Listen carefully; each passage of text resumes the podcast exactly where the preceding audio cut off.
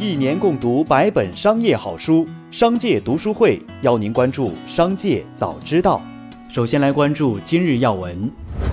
近日，宝能集团董事长姚振华在宝能汽车集团召开的座谈会上表示，宝能集团正通过加速项目销售回款、处置部分优质资产、加快战投融资工作、提升经营性现金流等实质举措，持续回笼资金。宝能有能力、有实力，在两到三个月内彻底走出困境。据报道，宝能汽车从年前的两万三千人左右，裁到了现在的八千四百人左右，裁员比例超过了百分之六十五。宝能汽车多个制造基地已中断施工。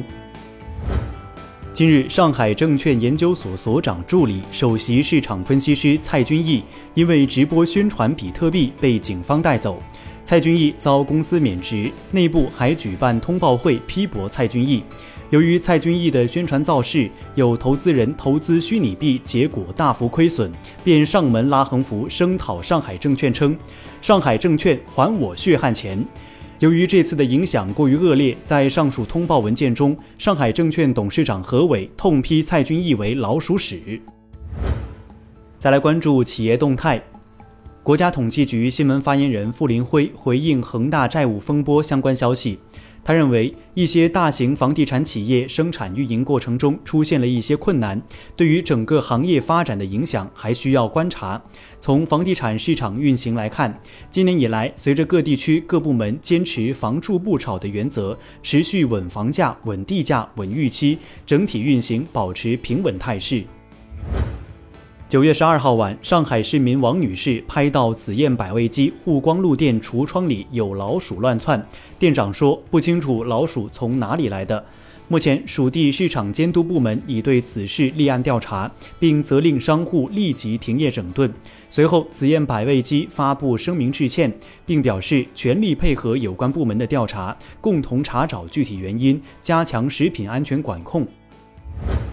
近日，号称上海第一网红的日料火锅自助餐“一序寿喜烧”被爆出把比目鱼充当鳕鱼，查不到相关巧克力生产许可证，用廉价牛肉冒充澳洲和牛等食品安全问题。近日，上海市场监督部门对公司立案调查并约谈。针对被曝光的问题，该企业负责人称，上海十一家门店为直营店，被曝光的苏州门店为加盟店，有自主采购权，所以发生了上述问题，并向消费者致歉。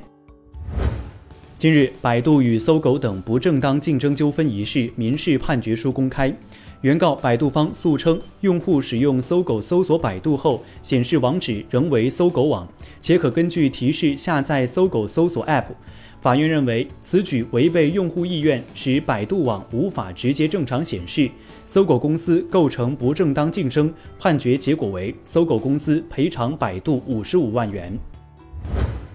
Steam 是一个深受玩家喜爱的整合游戏下载平台，而且这个国外打造的平台不在网游限令的监管之列。而目前整个账号的注册过程中，只有勾选年满十三岁是平台所做的防沉迷模式措施。然而，玩家在此处勾选后，并没有出现实名身份验证。但 Steam 平台上的游戏并不适宜所有年龄段的玩家。